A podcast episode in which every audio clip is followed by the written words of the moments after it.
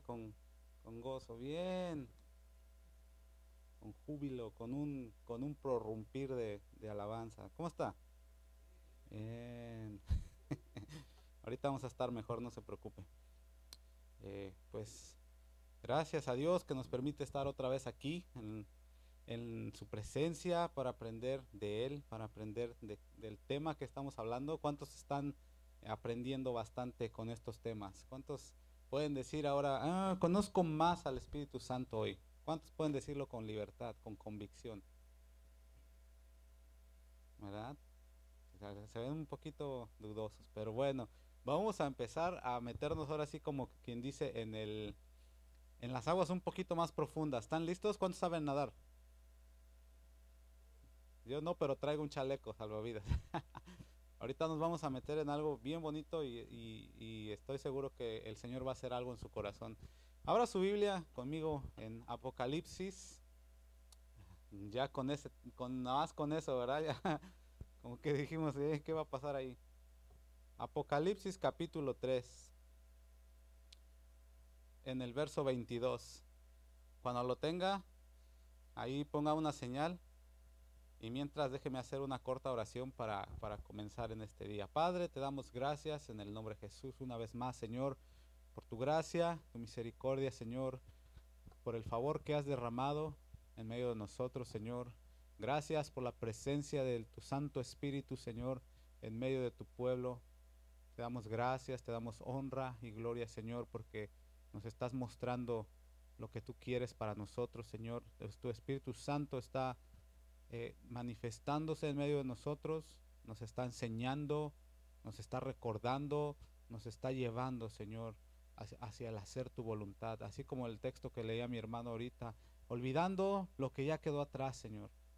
El Espíritu de Dios hoy está trayendo una frescura nueva y queremos extendernos, Señor, como dice ese texto, hacia lo que está delante, dejando ya atrás lo que quedó y extendiéndonos a lo que tú tienes para nosotros en este tiempo, Señor y te damos gracias, te pedimos que en este, en este tiempo que vamos a exponer tu palabra, Señor, sea el mismo Espíritu, como estudiamos ayer, el mismo Espíritu que nos enseñe, que nos redarguya, que nos muestre en las áreas en el corazón en donde estamos, Señor.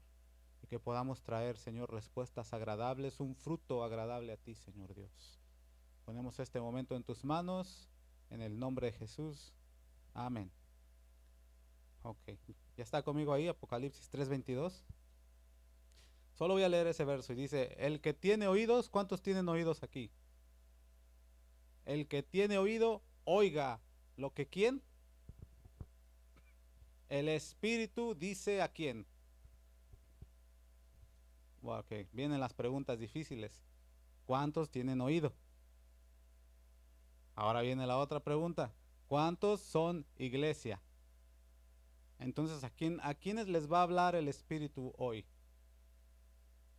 Y el tema de hoy le puse por título, y no se alarme, es un título, usted va a ver por qué se llama así al final, pero le puse por título, ¿dónde está el Espíritu Santo? ¿Dónde está? Ayer hablábamos de la función y el lugar que tiene el lugar, perdón, el Espíritu en la iglesia, ¿cierto? ¿Cuáles son las funciones que Él desempeña? Nos enseña, nos consuela, nos recuerda, ¿cierto? Y nos enseña y funciona como maestro para qué?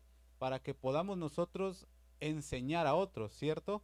Cuando usted viene al camino de Dios y empieza a aprender lo que es la escritura, el Espíritu Santo empieza a funcionar como maestro en su vida y le empieza a enseñar a enseñar y no y no lo deja como hablamos de una clase, no usted va a una clase, el maestro va y da su clase y no le importa si usted aprendió. Simplemente él va, cumple con su clase y se va. Si no aprendió es problema de usted. Bueno, pero el Espíritu Santo cuando funciona como maestro, él no es como esos maestros que dan su clase y se van. Y si usted no aprendió nada, no le importa. No, él se queda y se queda asegurarse que usted aprendió bien. Entonces, ¿estamos aprendiendo bien? Hay que decirlo bien, sí, amén. Estoy aprendiendo. Eso tiene, no solamente involucra lo que es en la iglesia, usted también tiene que poner de su parte en su casa, el estudiar la palabra, el estarse llenando. Es el Espíritu Santo no solo está en la iglesia. Ayer aprendimos que dónde está? En nosotros. mora en nosotros. El Espíritu Santo no está aquí en estas cuatro paredes encerrado y cuando nos vamos se queda aquí. Esperando que llegue el siguiente fin de semana y diga, ah, ya, ya regresaron, ah, ¿cómo están? Vengan, pásenle. No, Él se va con nosotros, está en nosotros. Entonces, por eso es que debemos de constante y diligentemente estar aprendiendo de Él. ¿Lo estamos haciendo? Amén. Vamos a, vamos a persistir en eso. Entonces, y como Él está en nosotros, porque mora en nosotros, Él nos enseña cada día. Nos, nos, como dijimos esa, esa palabra, nos habla despacito al oído. ¿Ustedes lo han podido experimentar en su vida personal? Claro. Estamos haciendo cosas que no se deben y viene el, el, susurro, ¿no? La, la voz despacito. Y nos damos cuenta que estamos cerrando porque estamos haciendo, estamos escuchando esa advertencia que el Señor nos da.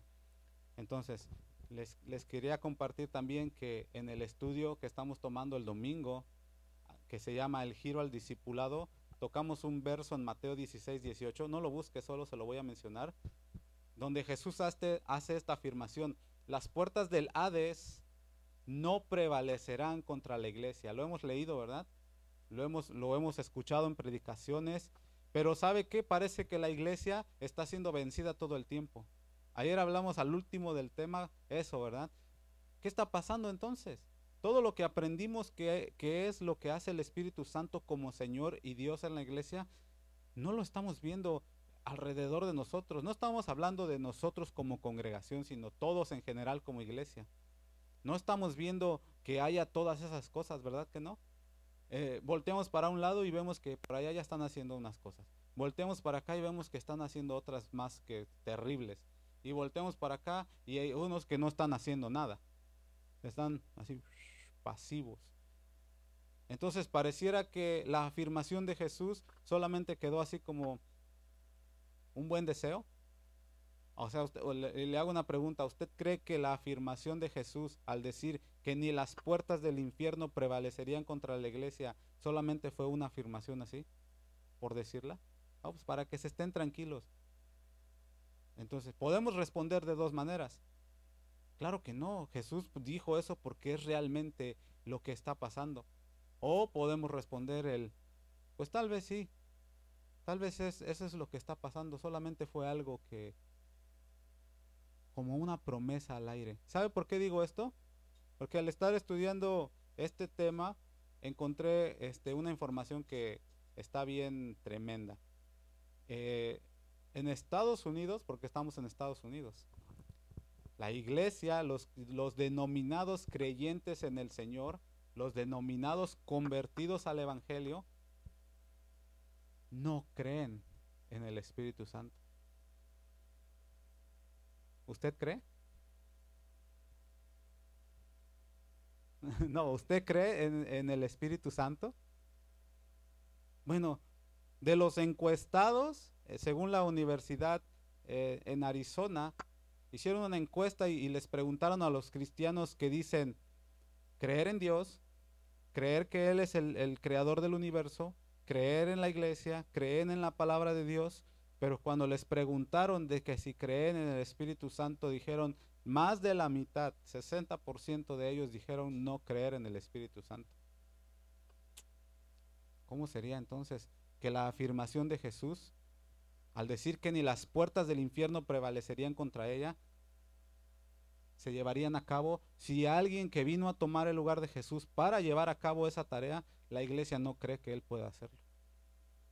¿Usted se imagina a alguien expresando, bueno, yo sé que es difícil, ¿no? Pero imagínese a alguien diciendo, ya, yo no creo que el Espíritu Santo sea real. Yo no creo que, ah, es que, míralos cuando se ponen ahí este, a estudiar la Biblia, ay, pobrecitos, están locos. ¿Usted se imagina a un cristiano diciendo eso? Ah, es que lo toman muy a pecho, eso se, se exageran, ¿no? ¿No, hermanos? ¿Usted cree que exageran? Sí, exageran, tan locos. Pero 60% del pueblo cristiano tiene ese pensamiento. Entonces la iglesia en Estados Unidos no está logrando ganar a convertidos al Evangelio del Señor porque tienen este pensamiento y sabe qué? Es más, según el estudio dice que están batallando por retener a los que ya tienen. A ver, estamos hablando del discipulado, ¿no? En la clase. Que el punto principal es que podamos nosotros de una manera natural poder enseñarle a otro qué es el camino de Dios, cómo llegar a los pies del Señor, cómo aprender de Él, cómo traerlos. Pero la realidad de las cosas es que en verdad la iglesia está simplemente batallando por retener a los que tiene. Ahora les pregunto, ¿es cierto eso o es un estudio falso? Volteamos a nuestro alrededor y ¿qué vemos? Exactamente eso. La iglesia no se está multiplicando, está batallando por retener a los que tiene. ¿Qué pasó entonces?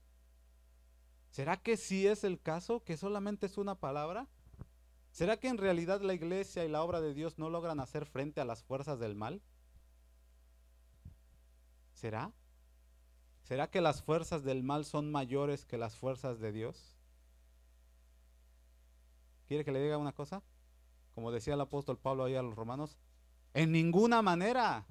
No, no debemos de adoptar ese pensamiento. No debemos de amoldarnos, como dice Romanos 12, al pensamiento del mundo. Debemos de transformarnos por medio de la renovación de nuestra mente. Debemos de sacar esas ideas, porque en realidad Jesús quiso decir lo que dijo. Cuando dijo, ni las puertas del infierno prevalecerán contra mi iglesia, porque le dijo a Pedro, porque yo edificaré mi iglesia. ¿Y cómo lo haría? Por medio del Espíritu Santo. Su afirmación sigue teniendo el mismo peso hasta el día de hoy porque Él no ha cambiado ni cambiará. ¿O usted cree que Dios cambia? En Él no hay sombra de variación. Él no cambia porque Él es el mismo de por los siglos de los siglos. Entonces, si la mayoría de los cristianos adultos en Estados Unidos no cree que el Espíritu Santo sea real, ¿a dónde cree que está yendo la iglesia? ¿Qué rumbo cree que está tomando la iglesia? Si el Espíritu Santo es el Señor y Dios de la iglesia y la, iglesia lo está sacando de las congregaciones, ¿a dónde cree que va a llegar esto? Todas estas personas que se identifican como cristianos, que tienen fe en otras doctrinas, pero no creen en el Espíritu de Dios, ¿a dónde cree que los van a llevar sus doctrinas o sus ideas? Aunque estén ciertas, pero si sacan al que es el motor principal de la obra de Dios en la tierra en este tiempo, ¿a dónde cree que van a llegar? Entonces, ¿qué estamos diciendo con esto? ¿Fue Dios quien abandonó la iglesia? ¿Fue el Señor el que abrió la puerta y dijo, ah, bueno, yo ya me voy? Ahí, ahí se ven cómo, a ver cómo le hacen. ¿O la iglesia fue la que lo sacó? La iglesia lo sacó de las congregaciones. Y por eso la iglesia se encuentra en la condición en la que está actualmente. Por eso vemos hoy desorden por allá, escándalo por allá, Aquí otras cosas que ya lo metieron a la cárcel a un pastor, que ya por aquí salieron escándalos sexuales con no sé qué. ¿Qué está pasando, iglesia? ¿Dónde está el Señor Espíritu Santo? ¿Dónde? La iglesia de este tiempo decidió darle la espalda al Señor, al Señor que nos guía, al que vino a morar a nosotros, que nos ayuda en nuestra debilidad, que nos enseña cosas que no sabemos. Lo que vimos ayer, al que nos recuerda las palabras que el Señor Jesús ya nos enseñó, al mismo Señor de la iglesia, esta iglesia decidió sacarlo de en medio y ser ley para sí mismos. Hoy nosotros en la iglesia hacemos lo que se nos pegue la gana, lo que nosotros creamos, lo que sea mejor para mí, lo que me haga sentir mejor a mí. ¿Y lo qué pasó con la guía del Espíritu Santo? ¿No dice la Biblia que todos los que son hijos de Dios son guiados por el Espíritu de Dios? ¿Dónde está la guía? No, pues es que esa guía me hace sentir incómodo. Esa guía del Espíritu me hace sentir que estoy saliendo de mi, de mi atmósfera, de mi círculo de seguridad. ¿Qué está pasando entonces? Y por haberse multiplicado la maldad, el amor de muchos se enfriaría, dice Mateo 24, 12. La palabra maldad aquí en este verso del griego anomia habla de ilegalidad, de violación de la ley y de iniquidad. Está hablando de, de, personas que ignoran voluntariamente las leyes establecidas, no solamente las terrenales, mucho más las celestiales. Voluntariamente deciden no hacer caso a lo que está establecido por Dios y deciden y prefieren regirse y conducirse conforme a sus propios pensamientos, sus propios preceptos, sus propias ideas morales y desechan todo lo que son principios de Dios. El señorío del Espíritu Santo es algo que eh, el mismo Dios estableció, porque dice que fue enviado por el Padre.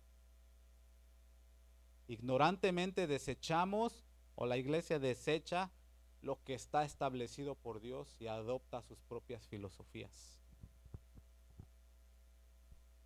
Pero entonces, que nos podemos preguntar, ¿qué está pasando entonces con la iglesia?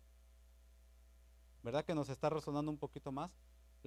el texto que leí al principio es para que meditemos. Ahorita vamos a entrar en detalle en todo eso, pero el que tiene oídos, todos nosotros somos parte de la iglesia y debemos prestar atención a lo que el Espíritu quiere hacer con nosotros.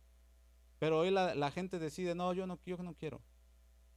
Yo quiero más bien algo que me haga sentir bien, algo que me haga sentir que soy parte de un grupo, pero sin nada de compromiso. Hace años el, el pastor este, Chuy Olivares predicaba, no, hace muchos años de la iglesia al gusto del cliente, la iglesia donde dice, ah, a mí me gusta esta canción y se la ponen, a mí me gusta que, que se haga esto y lo hacían pues hoy estamos viendo más eh, eh, potenciado ese estilo en la iglesia.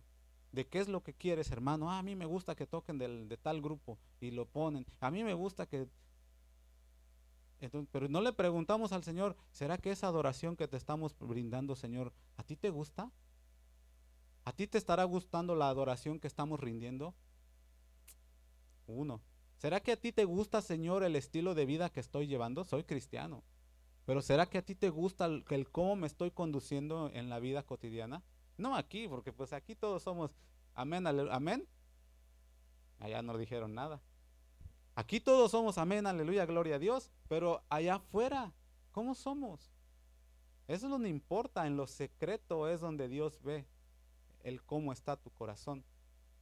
Entonces, esto no es nuevo, esto ya se viene viendo de siglos y siglos desde que la iglesia empezó a permitir que las que las ideas y filosofías entraran a las congregaciones, es donde se empezó a desvirtuar todo, todo el asunto. Empezamos a quitarle el valor que tiene, no que nosotros se lo damos, él ya lo tiene porque es Dios, es el Espíritu de Dios, morando en nosotros, o sea, casi nada, ¿verdad?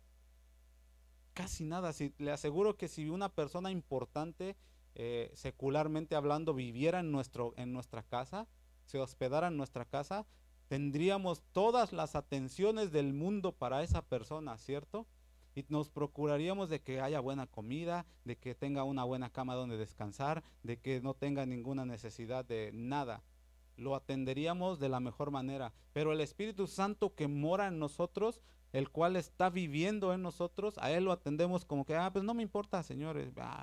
Este, aquí mira, en el espacio de mi corazón hay un rinconcito donde hay una silla, ahí te puedes sentar, pero no me vayas a tocar las otras áreas porque esas, esas me, gustan. Esas me, no, me, no me incomodan y prefiero dejarlas ahí. Pero tú mira aquí en este, en este pedacito. Así estamos tratando al Señor que es nuestro ayudador y lo estamos desvirtuando. Entonces, en Apocalipsis, ahora sí que vamos a entrar en materia, de el, tema de Apocalipsis en, en, el capítulo 2 y 3, que habla de las iglesias, y seguimos hablando de la iglesia. Nos habla de un mensaje que el Señor mandó. ¿A cuántas eran esas iglesias? siete. Esas siete iglesias está representando en términos generales a la, a la iglesia de hoy, a la iglesia de todos los tiempos la iglesia que el Señor vino a ganar con su propia sangre. Pero en todas a su vez estaban pasando diferentes situaciones, circunstancias que los llevaron a, estar en diferentes estados. En algunas se les reprendió por su pecado, a otras pocas se les elogió por su fidelidad. Pero ¿sabe que hubo una que no salió tan bien aprobada? Hubo una de las siete que salió ahora sí que más embarrada, como decimos coloquialmente. porque la situación y el estado espiritual en el que estaban era deplorable, aunque parecía que estaba bien. Parecía que todo marchaba al pie de la letra, conforme a sus propias ideas. Pero cuando llegó el Señor, que es el que pesa los corazones, y, revela la, verdadera situación y el estado espiritual de cada quien, se dieron cuenta que no estaban tan bien. Por eso es necesario e importante pedirle al, Señor y al Espíritu Santo que venga y reine en la iglesia, que tome su lugar y nosotros dejarlo que reine, darle el lugar que le corresponde. Porque solamente Él es el que nos va a revelar qué está sucediendo. Cuando se, se levantan cosas en la iglesia, no está el Espíritu Santo, nadie, es un desastre esa congregación. Se levanta un problema y no está el Espíritu Santo en nadie, nadie, nadie, todos estamos bien como peces en el agua. No sucede nada. Y esas congregaciones son un caos. ¿Le ha tocado ver algo así? Donde por aquí se levantó algo. Ah, está bien, no se preocupen. Y por aquí se levantó otra cosa. No, no se preocupen. Y por allá se levantó otra cosa. No, no se preocupen. Y el Espíritu de Dios, bien gracias, allá afuera está en la puerta esperando que le abran. Entonces, esta iglesia no salió muy bien aprobada, muy bien calificada. Y una de las cosas que quería o quisiera resaltar antes de seguir adelante en este tema es que después de cada mensaje a cada una de esas iglesias, el Señor le decía, el que tiene oídos, oiga lo que el Espíritu dice a la iglesia. Cada una de ellas, como dije ya, representa a la iglesia en general, pero a cada una que se le dio el mensaje, al final del mensaje el Señor repetía esto. Y si tienes oídos, oigan lo que el Espíritu está diciendo a la iglesia, porque Él es el Dios de la iglesia. Él es el que está tomando y, debe de, estar en el frente de nuestras congregaciones. Pero vamos a ver en resumen, porque no quiero hablar en detalle de cada una de ellas, solamente les voy a dar las cosas más importantes para que usted pueda ver cómo a cada una se les presentó un diferente panorama de cómo estaban. Y al final me voy a enfocar en la que, en la que dijimos. ¿Está conmigo en Apocalipsis 2? 2.1, que es donde aparece la iglesia de Éfeso. ¿Si logra verla? ¿Si logra ubicarla? Ahí le, voy a dejar de, encargo que lo lea completo en su casa, pero le voy a, dar los, puntos principales. Apocalipsis 2.1 de Éfeso habla, habla de la iglesia de Éfeso y le dijo, has dejado tu primer amor. Esta era una iglesia que trabajaba arduamente, que dice, yo conozco tus obras y tu arduo trabajo y que tienes buena enseñanza, dice, y aún ubicas a los que dicen ser judíos y no lo son. O sea, tenían buena enseñanza, ponían en su lugar a los, a los que se creían ser algo y no lo eran.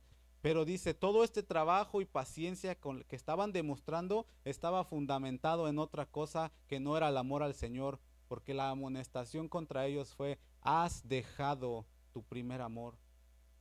La amonestación a esta iglesia es que habían abandonado la verdadera motivación por la que estaban haciendo las cosas eran muy activos. Yo conozco tus obras y tu arduo trabajo. Amén, Señor. Aquí nos esforzamos porque queremos agradarte y queremos hacer las cosas y hacemos evento aquí y hacemos evento allá y tenemos esta actividad mañana y tenemos esto y cuando viene alguien, algún maestro que se quiere decir que es de parte de ti, nosotros sabemos entender y ubicamos que no es de ti porque escuchamos y discernimos bien. Suena una iglesia bien, ¿no? Pero han dejado su primer amor, dice. Cambiaron la, prioridad y la importancia del por qué se deben hacer las cosas. Eh, y tienen evento mañana. Amén, Señor, gloria a Dios. ¿Y por qué lo tienen? ¿Para qué es? Pues para que la, comunidad vea que somos una iglesia importante. Ah. Ok. Y, y tienen evento de jóvenes también en 15 días. Amén, gloria a Dios. ¿Y para qué lo tienen? Pues para invitar más jóvenes y que se llene esto y que vean que este ministerio de jóvenes es importante. Ah. Y tenemos esta actividad también. Oh, y, para qué la tienen? Para ganar más y que nuestra iglesia crezca y podamos mudarnos de este edificio a otro. Ah. Y cuando vienen falsos maestros los sabemos discernir, amén, y los, y los ponemos en su lugar para que vean que nosotros sí estamos bien adoctrinados. Ah, dejaron su primer amor. Lo que estaban haciendo no lo hacían para el Señor, sino lo hacían para que dieran una imagen, para que dieran una apariencia y la gente dijera, ah, esa iglesia está bien, ¿no? Pero ¿qué dice la Biblia en Gálatas? Que la primer característica del fruto del Espíritu, ¿cuál es? Amor.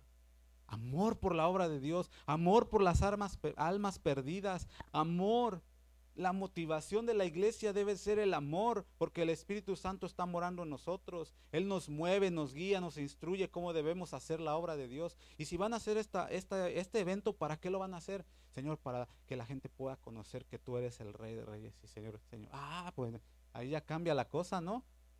Y, si van a hacer esto, ¿para qué lo van a hacer? Y si vas a ubicar a un falso maestro, ¿por qué lo vas a hacer? Para que no contamines, Señor, a tu iglesia. Ah, Cambia la motivación, ¿verdad? Porque te amamos tanto, Señor, que no, no queremos permitir que esto pase. Pero la iglesia de Éfeso dijo, no importa, hay que, hacer por, hay que hacerlo por otras cosas. Y el Señor les dijo, han dejado su primer amor. Cambiaron la, importancia, las prioridades de, de su congregación y sacaron al Espíritu Santo de la ecuación. El resultado, sí, están muy activos, sí, esto y el otro, pero no me están agradando, decía el Señor. Eso no me agrada. Dejaron al Espíritu Santo fuera de la ecuación. La iglesia de Esmirna, que está ahí en Apocalipsis 2.8, la iglesia de Esmirna pasaba tribulación porque eran creyentes. Ahí el Señor les dice, yo conozco tu tribulación y que sufres, porque a ellos los maltrataban porque eran cristianos. Ahí en el pueblo donde ellos, donde ellos vivían había una gran comunidad de judíos que cuando ellos se convirtieron les hacían bullying y usaban su influyentismo en la sociedad para decirles, no les den trabajo a ellos porque se convirtieron al cristianismo. Entonces la falta de trabajo, la falta de recursos les hacía pasar tribulación. Por eso les dice, yo conozco tu tribulación y tu pobreza. Sientes que, que se te aprieta la situación porque la fe que tienes en mí te hace sufrir. Esos eran la iglesia de Esmirna. Cada vez que quieres ir a buscar un empleo te dicen, no, ¿eres cristiano? No, entonces aquí no contratamos cristianos. Y los que estaban ahí les hacían bullying y los encarnecían y les decían, no, esos que se convirtieron a Jesús, los, los, los cristianitos, los pequeños Jesuses, les escarnecían por su fe. Además de todo eso, les digo, utilizaban todo eso para que no tuvieran oportunidad de empleo y que no pudieran empezar negocios ellos mismos, porque esa ciudad también era conocida por comercio. Pero ellos no podían porque eran cristianos y al cristiano no le compraban, porque estaba una ciudad sumergida en la idolatría y vendían ídolos de aquí, ídolos de allá, y cuando un cristiano abría su negocio le decían, no, a ese no le compren. ¿Por qué? Porque es cristiano. Ay, no está contaminando la ciudad, están manchando el culto a la diosa fulana no le compren. ¿Y qué creen que sucedía? No les compraban, no tenían para comer, sufrían, pero les dice el Señor, yo conozco todo eso y tu pobreza, pero tú eres rico, les dice, ¿no? Porque la tener la fe y la certeza en que Dios, a pesar de todo eso, Él es el que suple las necesidades, ¿cierto? ¿Cuántos podemos decirlo con convicciones porque lo hemos pasado? El Señor es el que suple a pesar de toda tribulación y de todo y de todo este escasez que podamos pasar. Él es el que, el que suple. Él permaneció fiel a esa, a esa congregación, a esos cristianos que estaban ahí, porque a pesar del sufrimiento seguían adorando al Señor recordando quién es el que suple todo. Una iglesia que es guiada por el Espíritu Santo sabrá que aunque haya escasez o haya mucha abundancia, todo siempre proviene de Dios. Y todas las cosas ayudan a bien para los que se persinan. Así dice. Para los que prenden una veladora, para los que para para quienes todas las cosas obran para bien para los que aman. Y fíjese, una iglesia dejó su primer amor, pero estos estaban confiando en el Señor a pesar de lo que les estaba sucediendo. Entonces, si nosotros ponemos nuestra esperanza en lo que los demás o en el comercio, en el negocio, estamos diciendo que Dios no es suficiente para proveernos cada día, ¿cierto?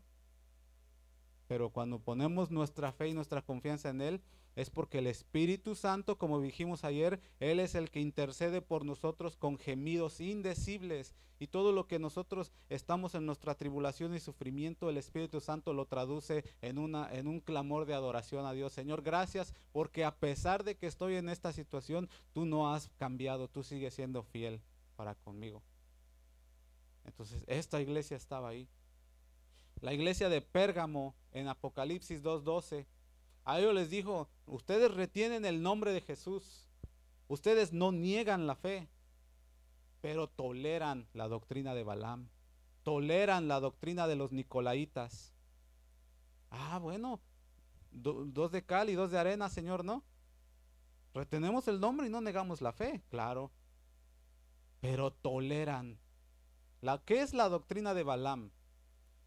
Balaam era un, un profeta, por así decirlo, porque al final terminó vendiéndose, que enseñó a Balac a poner tropiezo. Él tenía, recibió de Dios la promesa de que al que tú maldigas, maldeciré. Y al que tú bendigas, yo bendeciré. Entonces llega este Balac y le dice, ¿sabes qué? Estos israelitas me están ganando la batalla y yo sé que Dios te dio ese poder, por así decirlo. De que si los maldices, ellos van a perder contra mí. Entonces, ¿cuánto quieres? Yo te doy para que los maldigas. Entonces, este hombre dijo, no, no, no, no. Sí me interesa el business, pero no así. Pues si me pongo, si maldigo al pueblo de Dios, pues yo, me las voy a ver con Dios. Pero por el otro lado sí me interesa. ¿De cuántos milloncitos estamos hablando? Pues unos dos, tres. Está tentador el negocio, ¿no? Entonces le dice, ah, te voy a enseñar cómo. Y, lo, y los llevó por las mujeres me dijo, mira, si les llevas mujeres que los seduzcan, van a caer. Y cuando caigan en fornicación, el Señor se va a apartar de ellos. Y entonces sí, éntrales. ¿Qué habla esto? De ministros corruptos. Ministros que se venden, que, que por dinero encaminan al pueblo a pecados de inmoralidad y de idolatría. Por dinero. Ah, pastor y, o ministro, eh, mira que se me presentó esta oportunidad y es el Señor, adelante. El Señor te está bendiciendo. Ah, pero cuando recibas, no te olvides de traer tu ofrenda. No te olvides de traer la, parte que le toca al Señor. ¿Han escuchado ese tipo de lugares? Ay, pero cuando Dios te bendiga, no, pero seguro que no es malo. No, pues si te entregas a la idolatría, sí, pues sí, obviamente, como él decía. Si yo los maldigo directamente, sí, oh, no, no, no, no, Dios me libre. Pero mira, vaya, vea, por entrarles por aquí y la maldición va a caer de todos modos. Ah, seguro, pastor, que si me voy por allá no me, este, no no, no, el Señor te está bendiciendo. ¿Y qué hace el pueblo? Se desvía hacia la inmoralidad y la idolatría. Y dejan de confiar en Dios. ¿Cuál es la doctrina de los nicolaitas? La, la doctrina de los nicolaitas expresa la idea de una autoridad orgullosa, de una separación jerárquica. ¿Cuántos han oído de que el, y hemos visto, a mí me ha tocado ver que hay sillas aquí arriba? Y en uno se sienta el hijo del pastor, en otro se sienta el otro hijo del pastor y en medio el pastor. Y luego entre toda la congregación cargan al pastor en la silla. Y él, él es, el, es el pastor y este es nuestro líder y con orgullo lo dicen. Esa es la doctrina de los nicolaitas. Habla de, perdón, de enseñoreamiento, en la iglesia, en ese tipo de congregaciones, el Señor no es Dios, no es el Espíritu Santo, es el que se sentó en la silla. Y a Él lo tratan y, lo que Él diga, eso es. ¿Por qué? Porque Él es el pastor. ¿Por qué? Porque Él es el que nos está guiando al camino de Dios. Despojamos al Espíritu Santo de su lugar. ¿Quién es el que nos recuerda las palabras del Señor? El Espíritu. ¿Quién es el que, y hasta en una congregación donde el pastor toma ese lugar, Ahí es donde le dijeron al Espíritu de Dios, aquí ya no te necesitamos. Porque pues él este, tiene tres doctorados, tiene una maestría en, divinidades, eh, tiene esto y el otro. O sea, ya hemos llegado al punto, dijera algún otro que escuché alguna vez, que dijo, con este programa vamos a, eh, vamos a llegar al punto en el que no vamos a necesitar al Espíritu Santo. Seguro. Pues sí, ya se empiezan a ver los resultados. Él, el 25 años de estudios nos está guiando y, y, el Espíritu Santo. No, ya, ya le vamos a dar un break, ¿no? Porque ya está estar bien cansado el Espíritu Santo, ¿no? ¿Cuántos años lleva ministrando la iglesia? ¿2023 años? Ya de estar bien cansado, ¿no? Hay que darle un break. Él no se cansa ni se debilita. Entonces la doctrina de los nicolaitas expresa eso de una autoridad. Queda entender esto que la iglesia, que en la iglesia había enseñoreamiento de las personas y, por ese enseñoreamiento se les permitía a ellos el libertinaje. ¿Cierto? ¿Qué sucede cuando el pastor está hasta aquí arriba o el ministro o el que esté aquí? Y la, y la congregación lo tiene como que él es, el, él es el que nos va a guiar a Dios. Pero si lo vemos que hace algo mal, le decimos, se va a enojar. Y, Él también, para que no nos dejemos de congregar, pues nos deja que hagamos lo que queramos. Entonces, una de cal o dos de cal y dos de arena para que se haga la mezcla bien, ¿no? No te metas conmigo, yo no me meto contigo. Había libertinaje.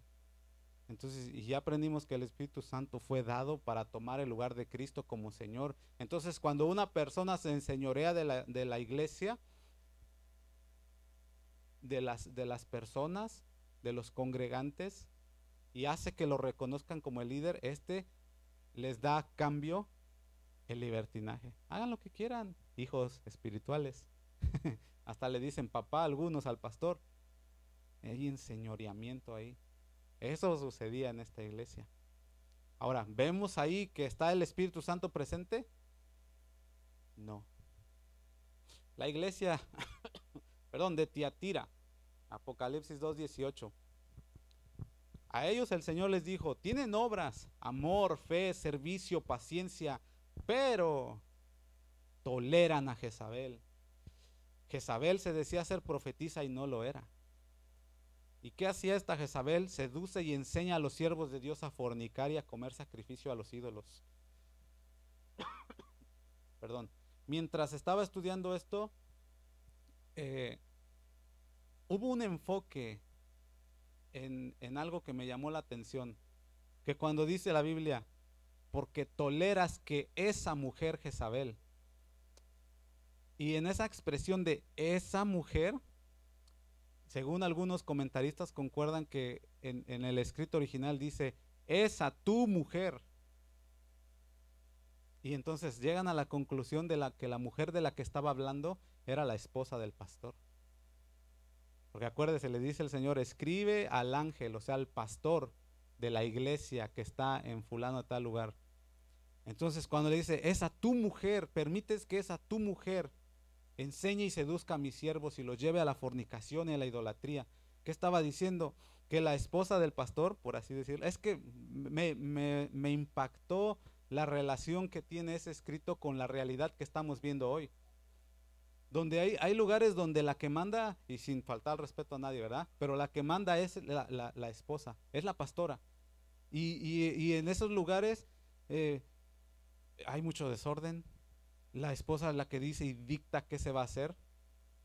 Y por eso dice, porque enseña y seduce. O sea, el, pastor le entregó la autoridad de su ministerio, que el, ministerio que él recibió de parte de Dios, y el don, porque ayer vimos de los dones, se lo entregó a su esposa y le dijo, todo este cargo, yo aquí voy a ver. Y aquí no estamos hablando que la mujer no tenga capacidad de hacerlo, claro que no. Hay muchas mujeres en la Biblia que vemos que hicieron todo bajo el orden de Dios y Dios las usó para eh, llevar a, cabo el ministerio. Está Lidia, que fue la primera evangelista en toda Europa. Está la mamá de Moisés. Hay un montón. Está Débora. Pero todas ellas actuaron bajo los parámetros de Dios y no, y no tomaron algo que a la fuerza, que no les correspondía. Entonces, pero esta mujer decía ser profetisa. Decía que lo que ella tenía era de parte de Dios. Pero usted, perdón, usted y yo sabemos que Dios no trabaja así, ¿cierto? ¿A quién Dios dejó como cabeza? Al varón. Y no es porque el varón sea más importante, sino que porque el varón fue creado primero. y a él se le depositó todo el encargo del huerto, ¿cierto? Entonces, la mujer está al cuidado del varón precisamente por eso, porque son un poquito más delicadas, son más débiles, son más frágiles. Cuando algo es frágil, perdón, muy fácil se rompe. Muy fácil es de, de quebrantarlos. ¿Y qué sucedió en el huerto del Edén? Con que Dios os ha dicho, no comáis de todo. A ver, ¿sigue hablando? No, no van a morir. Mira, es más, échale una mordidita. De volada le mordió. Dice que agarró y se la llevó a su esposo y le dijo, oye, sucedió lo mismo. Le entregó a Adán algo que Dios le había dado a él. Y se lo entregó. Le, ¿Cómo se lo entregó? Con, no le dijo, ten, mira, tú hazte cargo. Pero en el caso de Adán le, fue la indiferencia de no, no querer tomar la... pues ahí está. Porque dice la Biblia que fue la mujer y le dio. O sea, quiere decir que cuando ella estaba hablando con la, con la serpiente, él estaba por ahí. Y en vez de tomar el lugar y decir, no, no, no, no, no. Así Dios nos dijo que si comemos vamos a morir. Vente mujer, vámonos. ¿Qué hace el, prototipo o el, arquetipo de ese tipo de varones? Están escuchando que la mujer está escuchando voces por ahí diferentes y se acerca, ¿no? Ah, está suena interesante eso. A ver, ¿qué más? No, pero la serpiente me dijo que, oh sí, suena, suena con lógica, mujer. A ver, dime más. Se acerca otro poquito. Es que sí, la verdad que sí. Pero Dios dijo, no, a ver, es que esto suena chido. A ver. Ah, tiene razón. Y escuchan, o sea, entregan lo que Dios nos ha dado en las manos de alguien que no tiene la capacidad para llevarlo como responsabilidad principal. Entonces, en este caso, en estas congregaciones donde se permite que las mujeres tomen las riendas y el control, son las que más muy a menudo se ven envueltas en tantos escándalos vergonzosos. Muy vergonzosos. He visto a alguna predicadora que anda en YouTube que dice que si tu marido ya no te sirve, que le ores a Dios para que te lo cambie por otro. y todas las hermanas dicen amén. Sí, pues todas las que están toman el control y, se envuelven en todo esto y abandonan el orden de Dios donde el varón es el encargado de llevar el ministerio. Algunos historiadores escribieron que esta iglesia se permitía a los creyentes que se relacionaran con prácticas deshonestas y paganas, porque la profetisa decía que Dios no estaba en desacuerdo con eso. Llegaban y, ¿qué dice la pastora? Este, mira, me también esa ciudad era muy dada al comercio y decía, mira, me propusieron este negocio, pero a, cambio de, firmar el contrato me dijeron que alterara las notas. No te preocupes, Dios te está bendiciendo, amén. Y se involucraban los creyentes en deshonestidades porque decían, está permitido. La profetisa decía, está bien. Ah, pero también me dijeron que si firmo el contrato, pues tengo que ir a la pachanga del, del dios Zeus. Y pues ya sabes, profetiza, que allá se pone, pero bien candente el asunto. Está bien, mira, no lo estás haciendo por que desviaste tu corazón, es cuestión de negocios, está bien. Y se permitía que participaran en todas esas cosas porque decía la profetisa. Pero ¿qué dice? Dice ser profetisa, pero no lo es. Simplemente tomó algo que no le pertenecía. Ahora, ¿vemos ahí obra del Espíritu Santo? No. ¿Se dan cuenta cómo todo cómo va teniendo sentido? Cómo se va relacionando y, cada vez que escuchamos cosas como esta, no podemos evitar darle un vistazo a la iglesia de este tiempo. ¿Qué similitud hay, verdad que sí? La iglesia en Sardis, Apocalipsis 3.1. Dice, tienes nombre de que vives, pero estás muerto. Y les da esta recomendación, acuérdate de las cosas que recibiste y oíste esta congregación se caracterizaba por ser bastante activa. Siempre haciendo algo, ocupada en algo, pero siempre fuera de lo que Dios les mandaba. La, gran comisión, ¿cuándo saben la gran comisión? Id por todo el mundo y hagamos pachanga para que vean que los cristianos somos bien alegres. Amén, gloria a Dios. Id por todo el mundo y predicar solamente a los que son ricos, porque solamente ellos van a poder sustentar la iglesia. Amén, gloria a Dios, ¿verdad?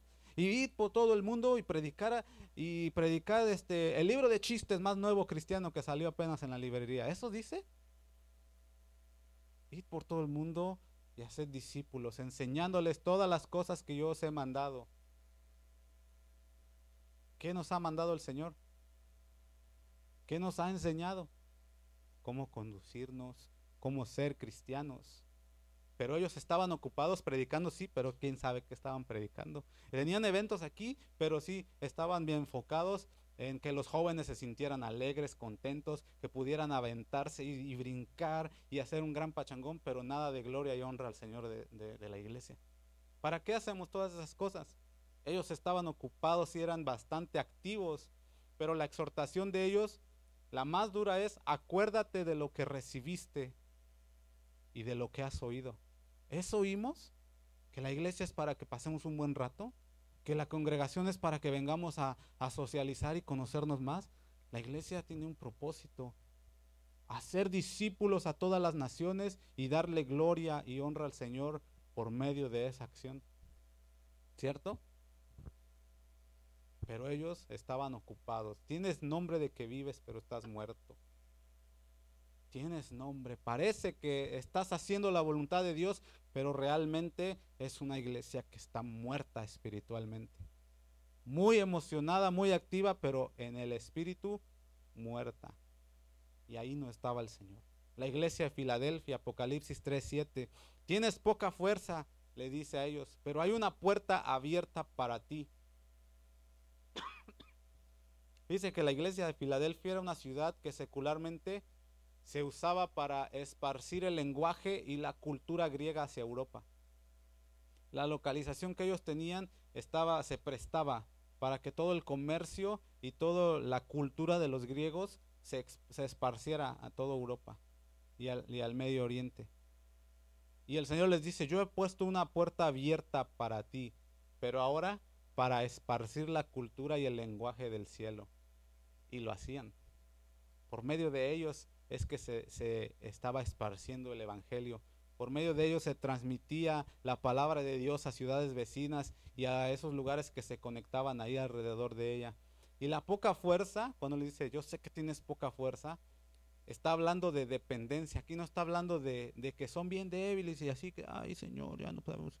No, está hablando de que en sí mismos reconocían que no tenían la capacidad para hacerlo y por esa razón depositaban toda su confianza en Dios y el Señor les daba la fuerza espiritual. Acuérdese que el, el humilde de espíritu es el que es el bienaventurado, el que reconoce que no tiene nada en sí mismo, sino que es Dios el que le da la fuerza.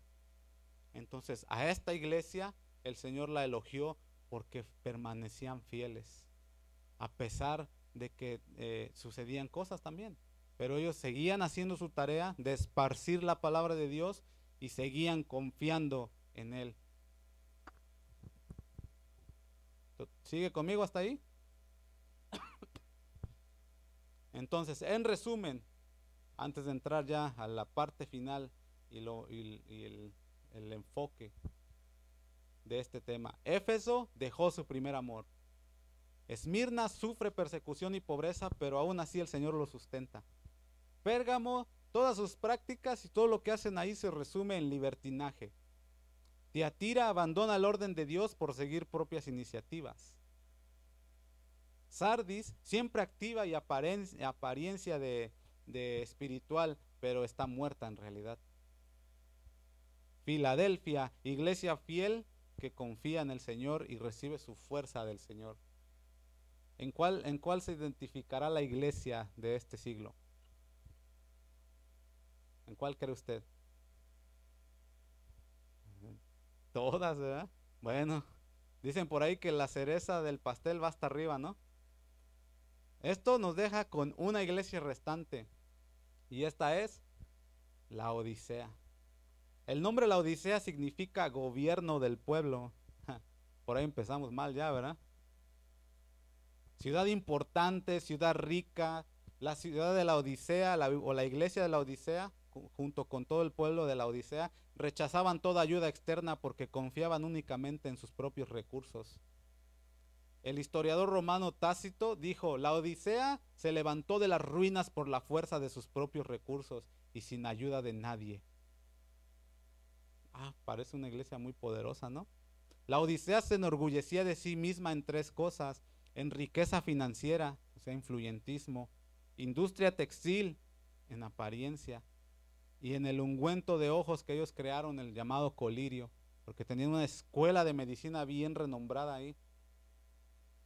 Y la industria textil porque ellos hacían la, tela de lana de oveja negra. Que cuántas ovejas negras en el cristianismo hoy, ¿verdad? Hay que mandarlas a la Odisea para que las, las resuren y las hagan telas. Pero ¿cuál era el reproche de Jesús hacia esta iglesia? Les dijo, por tanto eres tibio y no frío ni caliente, te vomitaré de mi boca. También Jesús les dijo, piensas de ti mismo algo que no eres, porque tú dices, yo soy rico y me he enriquecido en gran madera y no tengo necesidad de nada. Pero en realidad el Señor les dijo, tú piensas de ti mismo algo que no eres. Pero ¿cómo no, Señor? Mírame nada más, la apariencia, el conocido predicador antiguo Charles Spurgeon, en un sermón llamado Una advertencia seria contra la iglesia tibia, describe a la iglesia de la siguiente manera. Les voy a leer unos cuantos puntos que eran varios, pero estos fueron los que más me llamaron la atención. Dice, tienen reuniones de oración, pero pocos asisten. Casi nada diferente, ¿verdad? pues a sus congregantes les gustan más las tardes quietas en su casa. Ah, tarde quieta, Netflix, palomitas, la serie del Chapo, ¿verdad? Y la, iglesia es que es día de, día de, día de oración. No, ¿cómo orar? Yo puedo orar en mi casa. Ahorita que termine mi serie yo me echo mi hora de oración. Ah, bueno. Dos, aunque se congregan muchas personas, estas siguen muy aburridas, pues sus oraciones son muy mecánicas y tienen miedo de emocionarse demasiado. Y está el Señor de la iglesia queriendo infundir aliento de vida y levantar los huesos secos y que el espíritu de los sacerdotes se, reviva. está sintiendo algo el hermano ay, no, es que, ¿qué van a decir? Ay no, Señor, en el nombre de Jesús, y algo bien así entumido. Y en el nombre de Jesús, y ya, se acabó. Ah, se acabó la oración, vámonos a la casa. Tienen miedo de dejar que el Espíritu fluya. No tenga miedo, es Dios. Es el mismo Dios que quiere fluir en usted. Número tres, están contentos por hacer todas las cosas decentemente y con orden, pero el vigor y el celo son considerados vulgares. No, no, no, aquí todo se hace decentemente y con orden. No, pero y el, hermano bien, como hablamos ayer, ¿no? El hermano bien quebrantado y el espíritu fluyendo en él con gemidos indecibles está clamando, ah, Señor, y, y uno, ay, no, mira ese hermano. Ay, no, mira, nada más eso. Ay, no, qué desorden está volviendo esta iglesia. Ay, no, santo Dios, es que ya, ni me puedo concentrar en lo que estoy haciendo porque lo estoy viendo a él. Pues no lo vea, concéntrese usted también y métase al fuego. No, no, pero es que aquí todo lo hacemos decentemente y con orden. Hay que estudiar bien lo que dice eh, 1 Corintios 14 para saber qué es el decentemente y con orden. Amén. Número cuatro, pueden tener escuelas, clases bíblicas y todo tipo de instituciones, pero al final es como si no lo tuvieran, pues nada de nada bueno sale de ello. Es decir, no produce ningún resultado en ellos. Tenemos clase bíblica, tenemos escuela de discipulado, tenemos esto, tenemos aquello, tenemos escuela de vacaciones para los niños. ¿Y qué está sucediendo entonces? Cuando llegué el otro día, le dije al hermano, Dios le bendiga hermano, y me hizo así. Pero pues es el hermano que va a todas las clases. No está sucediendo nada en ellos. Solamente produce resultados vacíos. Otro. ¿Tienen diáconos y ancianos quienes son columnas excelentes de la iglesia? Solo si la cualidad principal de ellos es estar quietos sin exhibir movimiento y ninguna clase de emoción, como soldado. Dios le bendiga, hermano. Pásele. No, pero una pásele, dije. Bueno, tranquilo. No, pues un tantito de júbilo, ¿no? No, ¿cuál júbilo? bueno, pues está bien. Otro, no están ardientes por la verdad ni por la conversión de otros. Salvo, siempre salvo. Que el mundo gire, dice un camarada que yo tengo. Sálvese quien pueda. Yo ya soy salvo, allá tú. No están ardientes por la verdad, ni por la conversión de otros, ni por la santidad en ellos. No arden lo suficiente para quemar en ellos los restos del pecado. Ni, son lo suficientemente celosos para hacer enojar al diablo. Hasta andamos con el diablo. ¿Qué pasó, compa? Pues ya hace tiempo que no te veo. No, pues si ayer te vi. Ah, te dice el otro, ¿no? Te responde, pues ayer platicamos. bueno, no lo hacen enojar, ni son lo suficientemente fervientes para hacer un sacrificio vivo de sí mismos en el altar de Dios. Es decir, terminó su, su mensaje este predicador diciendo, es decir, no son fríos ni son calientes. Entonces, que está espeluznante esto, ¿verdad? Las características de una iglesia así como lo era la Odisea, son, eran tibios, que han echado fuera al Espíritu Santo y se han hecho señores para sí mismos, esto es horrible, hermanos. Horrible. ¿Y sabe qué? Es totalmente detestable para Dios. Que una iglesia se llame iglesia del Señor con estas características. Pero el Señor nos muestra en un contraste bíblico lo que es una iglesia que ha, que ha despojado de su lugar al Espíritu Santo y una que le ha rendido todas las áreas al señorío del Espíritu Santo. La iglesia de hoy sin el Espíritu Santo es la que cree que es, pero verdaderamente no es nada. Creen que ven, pero no ven nada. Todo está bien, todo está chévere. Son ciegos.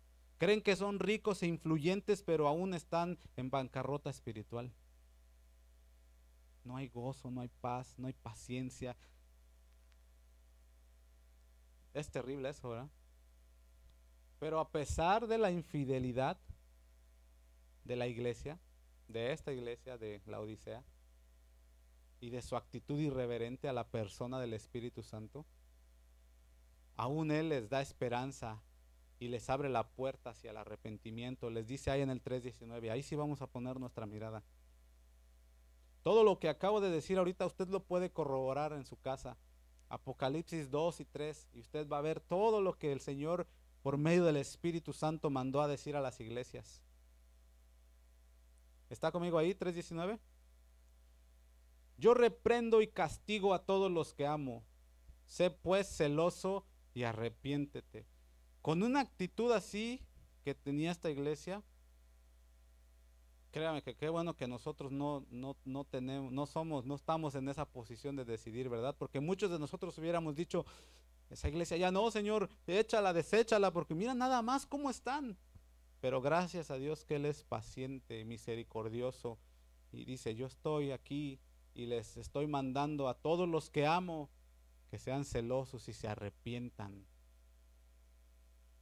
Que haya arrepentimiento en la iglesia y que empiece a haber celo del Espíritu Santo.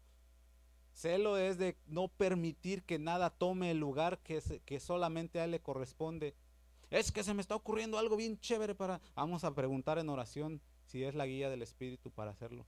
Vamos, es que se me ocurrió algo, pero tremendo. ¿Qué les parece si hacemos una tremenda kermés allá afuera y con eso recolectamos para la, para la conferencia? Oh, qué buena idea, hermano. A ver, échame.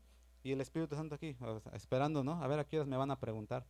Y que aparte de la kermés traemos brincolines y les cobramos 3 dólares a los niños para y traemos un montón de niños. Mira, si traemos 100 niños, ahí ya son un buen varo, ¿no?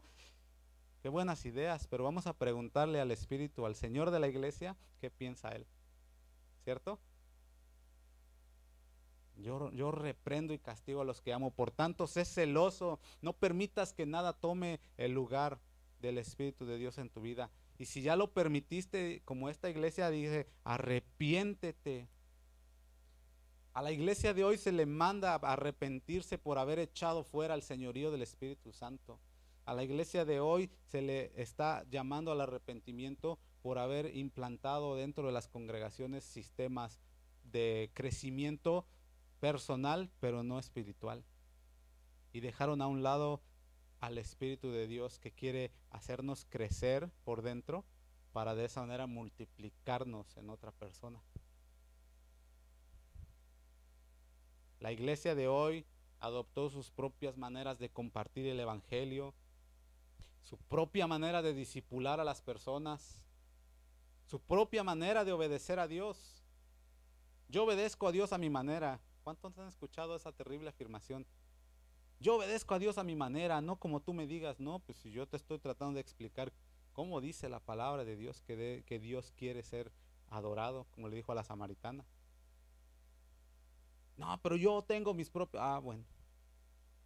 Pero el Espíritu Santo sigue esperando a que le abramos la puerta y que lo invitemos a pasar a nuestras congregaciones, que lo dejemos a Él ser el Señor de la iglesia. Apocalipsis 3:20 y con esa voy a terminar. He aquí, yo estoy a la puerta y llamo. Si alguno oyere mi voz y, abre la puerta, entraré a él y cenaré, y cenaré con él y él conmigo. Entonces es el tiempo que la iglesia abra la puerta y le digamos al Espíritu del Señor, ven Señor, entra y toma tu lugar. Ven y entra en, mi vida, entra Señor en la congregación y toma tu lugar. Sé tú quien nos dirija, sé tú quien, quien transforme, sé tú quien ponga la iniciativa a nosotros. Transfórmame Señor, aquí estoy. Abre la puerta. La iglesia de hoy no representa amenaza para el reino de las tinieblas si no tiene al Espíritu de Dios morando en ellos. Entonces, si la iglesia sigue así derrotada y sin fuerzas, es porque han decidido dejar al Espíritu Santo allá afuera. La pregunta es, ¿qué vamos a hacer nosotros, hermanos? Ahora sí vamos a preguntarnos nosotros como congregación. ¿Qué vamos a hacer nosotros? ¿Queremos estar en una posición como las que ya ahorita estudiamos? Permitir que haya desorden, que haya libertinaje, que pongamos nuestra mirada en alguien que no es. Y no estoy diciendo que el pastor Lolo es, que, porque él no tiene esa actitud. Él está siendo usado por Dios porque él mismo se está sometiendo al señorío del Espíritu Santo. Y uno, y uno debe de saber reconocer eso porque tenemos el mismo espíritu, ¿cierto? Ayer lo estudiamos. Y todas estas cosas las hace uno, o sea, Él por su parte y nosotros por nuestra parte, pero es el mismo espíritu. Entonces, si el mismo espíritu tenemos los dos, no van a estar en contra, en contrariedad. Porque no puede ser así, no puede haber concilio. Cualquier casa dividida contra sí misma no prevalece. Ese es un principio que el Señor Jesús enseñó. Y ahorita el, Espíritu Santo nos lo está recordando. Entonces, no, aquí no estamos diciendo que el pastor es la, ay, solo por él vamos a crecer y solo por él y por su liderazgo. No, es por el liderazgo del Espíritu Santo a través de él como pastor, a través de usted como encargado y, líder en el área que Dios lo esté llamando, a través de mí en lo que Dios me encargó a mí. Así es como va a ir avanzando la iglesia, pero necesitamos regresar ahora sí que como dicen en mi pueblo, regresarle las riendas al único que puede controlar al caballo. Amén. Vamos a ponernos de pie.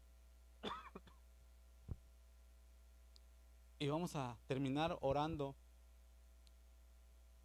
y diciéndole al Señor, si usted se ha sentido en alguna ocasión como estas iglesias que hemos eh, mencionado ahorita, si se ha sentido así como que, eh, señores, me siento así como que tengo miedo.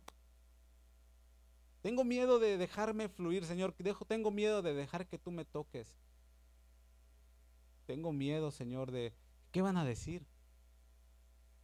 Si me pongo a llorar porque viene a mi, a mi mente por medio de tu voz, Señor, una palabra de aliento y me quebranto en ese momento, tengo miedo de que el hermano me vaya a estar viendo y va a decir, ah, este pobrecito, mira nada más cómo está ya no quiero tener miedo. Quiero conocerte. Quiero conocer la voz de tu Santo Espíritu en mi vida. Porque Él es el que nos está controlando, ¿cierto? Él mora en nosotros. Entonces, si Él está morando en nosotros, ¿por qué tener miedo? No, no seamos como la iglesia en la Odisea que pensaba, no, yo ya no necesito nada. Ya tengo todo lo que necesito. Tengo riqueza. Tengo buena posición. Tengo... Estoy bien. No, no necesito nada, Señor. Pero cada noche en mi casa siento que todo lo que tengo no me llena, no me satisface. Es porque no, no tienes eh, el área más importante en tu corazón, que es la espiritual, no, no la tienes satisfecha. Y por eso cada vez que llegas a tu casa y sientes como que, ¿y ahora qué? Ya tengo lo suficiente y nada más no encuentro paz. Siempre estoy pensando en los problemas de alrededor, siempre estoy pensando en lo del trabajo, siempre estoy estresado. Señor, quiero invitarte a mi vida y conocer tu voz y escuchar cada vez que me digas, todo va a estar bien, solamente confía. Señor, es que pasó esto. No te he dicho que si crees verás la gloria de Dios. Señor, pero es que aquello, mi pasos dejo, mi pasos doy. Y esa voz, ese hablar en tu interior no tiene que ser audible. Tú lo vas a saber reconocer cuando te está hablando. Y esa voz te va a traer a ti aliento, te va a traer confort, te va a traer estabilidad emocional. Es que ya no aguanto, Señor, esta situación. Paciencia es una de las características del fruto. Es la palabra en griego. Es aguante con alegría. Pero es que, Señor, tú no sabes.